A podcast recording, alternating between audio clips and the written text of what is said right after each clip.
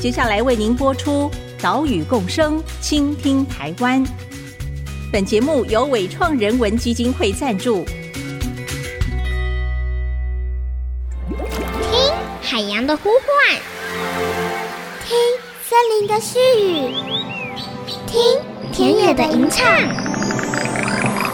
听见这座岛屿的声音，说出和岛屿对话的故事。岛屿共生，倾听台湾。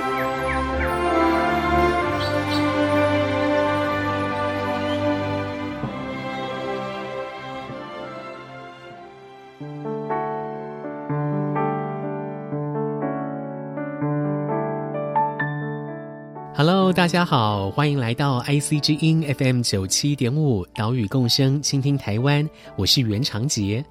我们的节目在每个礼拜三早上七点半首播。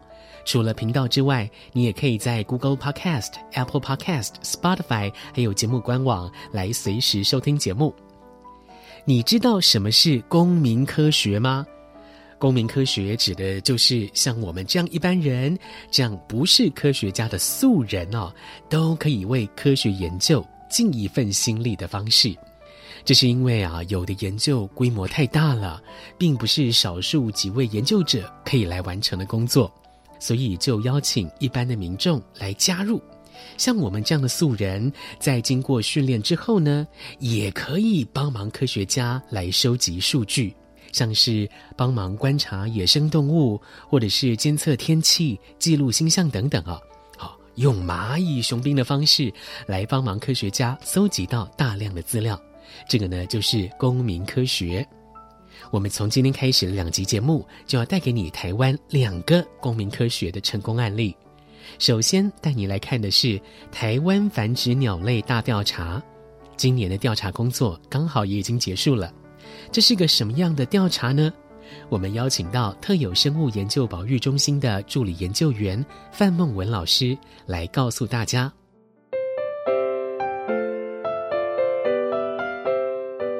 现在在电话线上的是特有生物研究保育中心的助理研究员范梦文，范老师好。嗨，你好，大家好。今天的节目呢，要来介绍的是两千零九年开始到今年已经是第十三年的一个公民科学运动啊，叫做台湾繁殖鸟类大调查。这个调查有一个很有趣的简称，叫做 BBS 台湾哦。那 BBS 台湾呢，是由特生中心结合中华鸟会，还有台大生研所以及台湾各地对鸟类哈有兴趣的民间组织共同来推动的一个公民科学计划。而范老师呢，就是特生中心这边的主持人之一，所以今天特别来专访范老师。那首先，请老师来谈一下哦，为什么会在两千零九年的时候开始这个台湾繁殖鸟类大调查呢？好的，首先我们来跟大家谈为什么我们会开启这个台湾繁殖鸟类大调查的一个计划，就是我们在做保育的研究，或者是在做一些经营管理的时候。常常会听到民众讲说：“哦，好像有一种鸟变少了，或是听到说：‘哦，好像有一种鸟在哪边变多了。’但是这个都是好像，这个东西是只有在我们的城市发生，还是在整个台湾都是一样的状况呢？我们不知道。所以呢，我们为了要想要有一个比较客观的跟比较科学性的数据，来作为这些保育的经营管理用途。”所以呢，我们就是建构了这个台湾繁殖鸟类大调查的计划，就是大家用经过实验设计过的，然后大家用一样的标准化的调查方法所收集到的资料，然后让我们来了解到说，整个台湾呢，哪些鸟变多了，哪些鸟变少了。那有些鸟变多变少的状况需要我们去关注，那我们才知道说哦，有哪些问题发生了，我们可以赶快来去做处理跟解决。嗯，也就是说，希望透过这种长期性的监测，在台湾这片土地上。正在繁殖的鸟类了哈，可能是牛鸟，也可能是夏候鸟哈。就是说，这些鸟类的分布，还有它的这个族群量，是不是有变动的趋势？好，有这样的一个科学的数据来做支撑，我们在未来的不管是政策制定上啦，或者是环境的一些倡议上面，都会更有依据嘛哈。是。那为什么要选繁殖鸟类？是这个时期鸟类特别好调查吗？还是呃其他时期鸟类不重要吗？好的，我们呢、啊、在做一个监测计划的时候，不是单一的监测计划就可以涵盖包山包海所有的物种，所以呢，我们就要看我们的目的来去设计我们的调查对象跟方法。是。那为什么那时候我们会选择是繁殖鸟类呢？最主要就是说我们要做调查，繁殖鸟类就是呢长期居住在台湾的留鸟，或者是夏天到台湾来繁殖的夏候鸟，它呢比较长时间会住在台湾。所以它比较容易辨识，像如果是那一种哦，好几年才来一次的那种迷鸟啊，或者是很少见的候鸟，那一种的话，在辨识上就会比较困难。再者呢，就是鸟类在繁殖季的时候，它为了要吸引异性跟占据它的地盘，所以它会很活跃，很爱唱歌，很会跳出来，所以呢，让我们调查的人比较容易侦测到它的存在。第三个呢，就是说这些繁殖鸟类在繁殖季的时候呢，不只要把自己养活，它还要找到一个适合的地方生养下一代，嗯、所以呢，它整个对栖地的需求的也会比较高。所以呢，我们希望呢，就借由这个繁殖鸟的调查，不只是知道鸟的一个族群变动的状况，也想要知道说，那我们台湾这片土地这个栖地的状况是什么样子。所以是希望能够来透过监测繁殖鸟的一个状况，来了解我们土地一个变化的一个情形。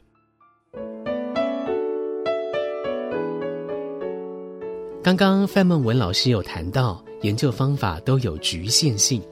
台湾繁殖鸟类大调查 BBS Taiwan 就只能看到夏天的留鸟跟夏候鸟，好，它们的族群量。那么当然就无法得知冬天来到台湾这些候鸟的族群变化啦。所以特生中心也推动了其他的监测计划，像是跟中华鸟会合作的台湾新年数鸟嘉年华，这个活动就是在每年元旦前后举办的公民科学，来补足冬季候鸟跟留鸟的数据。好，我们回到 BBS Taiwan。究竟台湾繁殖鸟类大调查这个研究是怎么进行的呢？来听范老师的说明。在鸟类调查方法有很多种，那我们考量到台湾整体的一个地形的状况，所以我们就是采用定点调查的方式。也就是说，我们会划设样区，样区里面会有一个样点，那么呢，我们就会在固定的时间。在某一个样点站在那边做调查，在那边数看到跟听到的鸟类，包括看到跟听到的鸟类都要记录下来。对，所以你不只要有好的眼睛，嗯、还要好的耳朵，要眼观四面，耳听八方这样子。嗯，是进行的月份呢，就是鸟类在繁殖的月份，大概就是春天的时候嘛，到这个初夏，对不对？对，没错。所以主要的季节是在每年的三月到六月之间。嗯嗯。那因为台湾呢，它是一个很有趣的一个地方，就是我们有海拔的变化。是。所以呢，我们要依据不同的海拔，它的繁殖的一个高峰季节，我们启动的时间也会不一样。好比说，我们有分低、中、高三个海拔区段。低海拔也就是海拔一千公尺以下的地方，我们是三月调查一次，五月调查一次，启动的比较早。是。那么中海拔就是一千到两千五百公尺之间的地方，是四跟六月各一次。是。高海拔就是两千五百公尺以上的地方，是五月跟六月各一次。哦，了解。不同的海拔高度会有不同的进行月份。那当然，因为这个台湾范围太大了，不可能是只靠几位研究人员去数鸟嘛，哈，所以就需要很多很多志工来投入这个调查工作。那志工是如何选择认领这个样区？是被指派吗？还是我举手我要选哪个样区？是怎么样的分配呢？好，我们的样区呢，主要有分三个层次。第一个最主要的是说，我们会有一个电脑预先选好的样区，哦，就是电脑依照我们台湾的，对，电脑对，电脑呢依照我们的台湾的气候跟植群跟海拔的特性哦，然后呢，我们去分成电脑去选好的这种系统性选的样区，我们叫做预选样区。是，然后在这预选样区里面呢，有主要几个重点样区是我们每年一定要有资料的，那是我们 BBS 的骨干。嗯，那这个的话呢，我们也会开放志工认养。那如果志工没有办法做，我们就会有专业的人员去补齐来，因为它是一定要做的。好比说玉山顶，哦是这样的一个一定要做的样区。除了预选样区之外，我们为了要也方便一些志工到达，我们也会有一些叫做志工的自设样区。自设样区，就是说他可以在没有预选样区的地方，但是他可能对那个地方有一些感情，好比说是他工作的地方，他教学的地方，或者是说他常常会去散步的地方，是他很想要长期的有系统的跟着一起记录那边的鸟类状况，那他就可以依照我们划设样区的原则，也在他想要长期监测的地方也划设样区。这个我们叫做自选样区，嗯、所以我们有点尿镜的，也有自工自己选的这样子的 样区。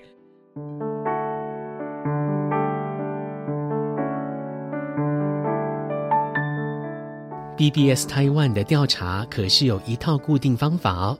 这个研究采用的是定点调查法，是在划设好的样区当中设置六到十个样点，每个样点的直线距离要间隔两百公尺以上。整个样区涵盖大约一平方公里的范围，在每年三到六月份台湾鸟类主要繁殖季节的时候，调查者呢就要在每个样区做两次调查，在每一个样点的停留时间是六分钟，要来记录他所观察到的鸟类种类跟数量，而且啊，同一个样区观察记录者都要是同一人。我们叫做是主调查者，这个调查跟记录方法都是有明确的规定，大家都要按照这个规定来进行，这样得到的资料才有一致性。所以可想而知，要成为志工真的是需要有点门槛。你不只要熟悉你所认领的样区，知道这个样区有哪一些鸟类，而且呢，也要辨认这些鸟类。更要熟悉整个调查记录的方法，哇，真的是不容易哦。所以，我们也要为协助进行调查的这些志工朋友鼓鼓掌啊！感谢大家的付出，累积出这么珍贵的科学数据。好，我们休息一下，待会儿再告诉你台湾繁殖鸟类大调查是如何培育志工。我们马上回来。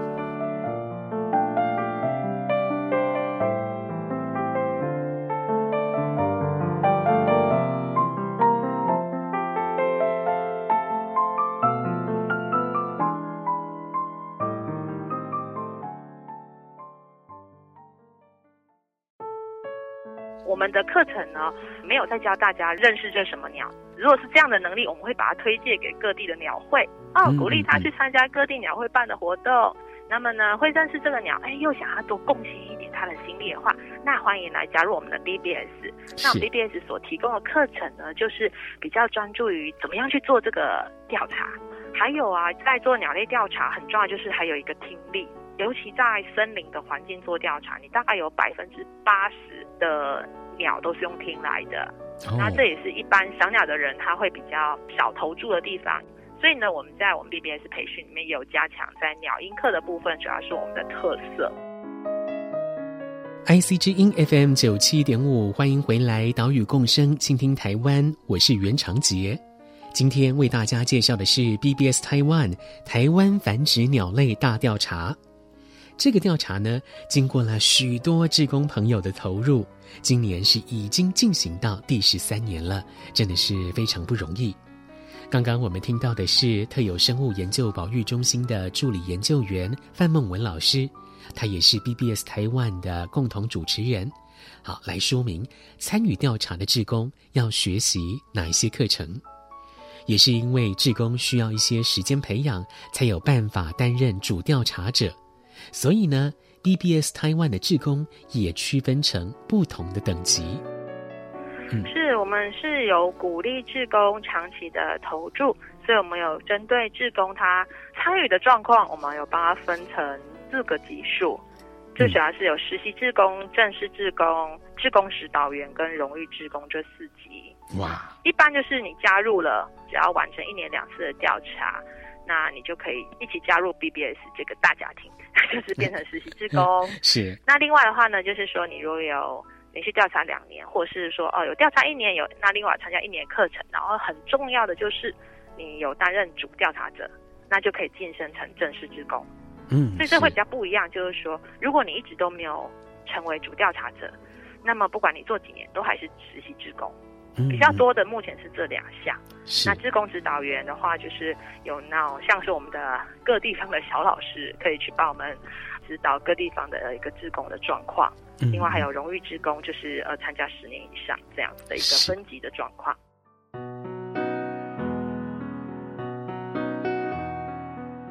因为志工养成真的是不容易。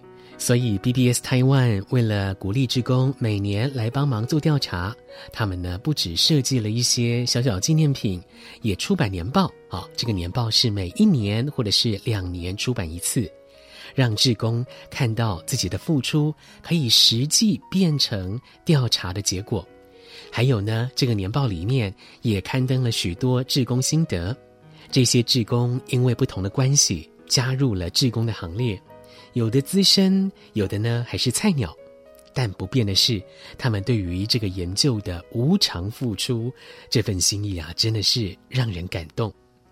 经由志工的帮忙，到去年二零二零年，BBS Taiwan 已经累积了十二年的数据。我们接着请教范老师，从这些数据里面可以看到，有哪一些保育类的鸟类，它的族群呈现出明显增加或者是减少的趋势呢？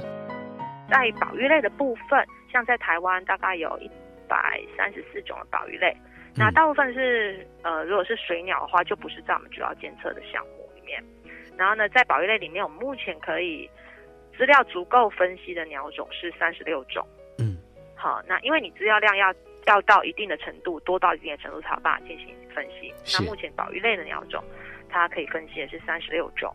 那我们有看出说，哦，其中有十四种，它的族群在这几年间增加蛮明显的。哦，有明显增加，嗯，对，有明显增加。然后另外有两种呢，是我们比较更关注的，就是它的族群有显著下降趋势的，包括生活在高海拔的台湾朱雀。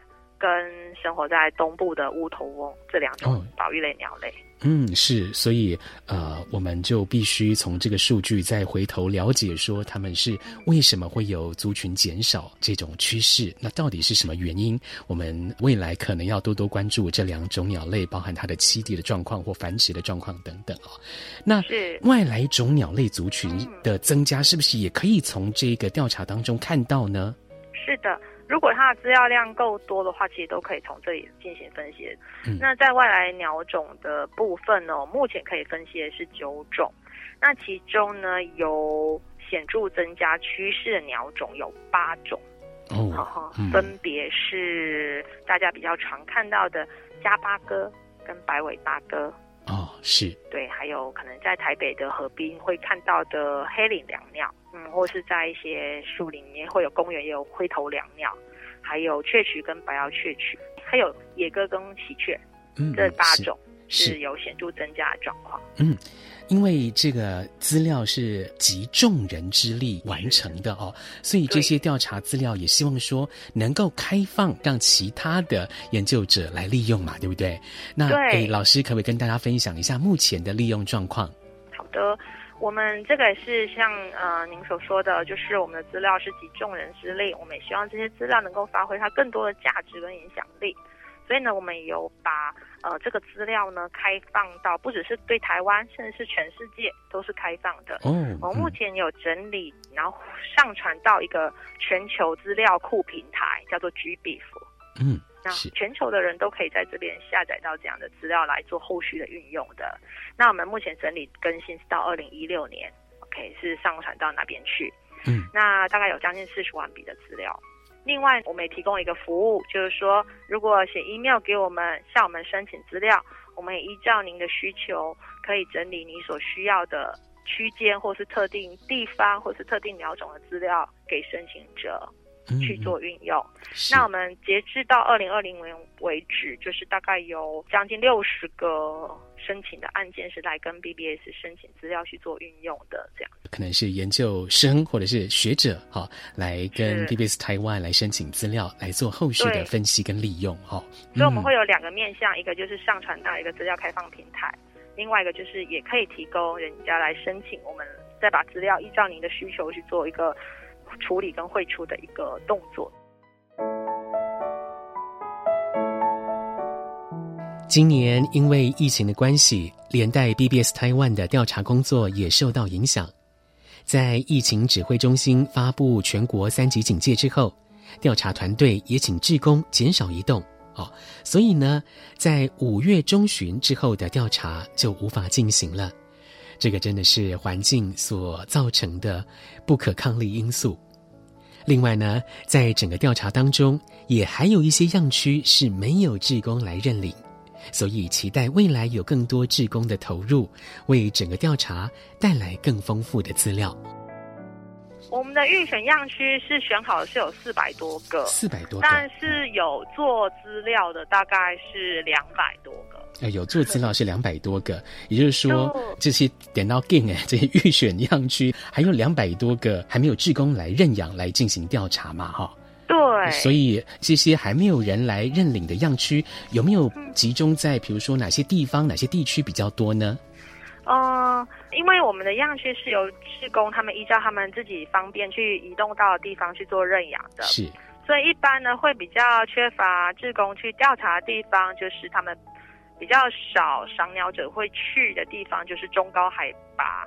的山区还有东部的地区，哦、台湾的东部，嗯嗯嗯、这边是本来这边赏鸟的人口就会比较少，这样子，嗯、所以我们也很很希望，哎，志工可以。余力的话，可以多认养那两个区域的样区，来增加我们调查那个样区的一个整体的涵盖面。嗯嗯，是包含东部的样区，还有中高海拔的样区，需要更多的志工来一起投入，让整个的资料量可以更丰厚。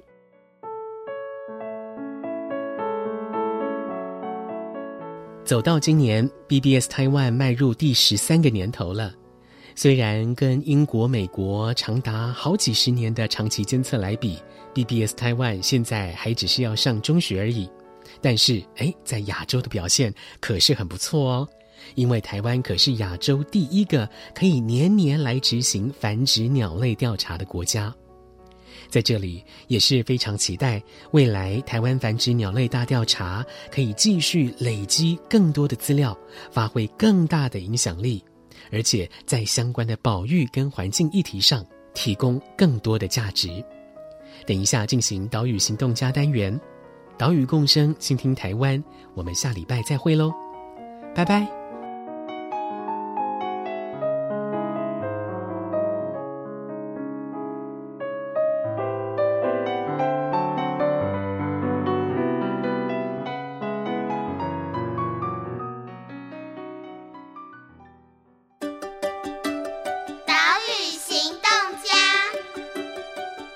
特政中心助理研究员范梦文，鼓励大家可以在我们很繁忙的生活跟步调里面做任何事情的时候，都可以稍微停一下，然后呢，有一些同理心，去想一下你这个动作会不会对其他的事情，或是其他的人，或是其他的动物、植物造成负面的影响。如果有，我们就不要做；如果好的话，哎，我们就去做。那我想说，呃，我们自己也会心情更舒服一点，做出来的事情也就会对整个环境、对所有的动植物都更好一些。本节目由伟创人文基金会赞助播出。伟创人文基金会秉持永续的经营承诺，邀请您一同为这片土地发声，促进人与自然的平衡与和谐。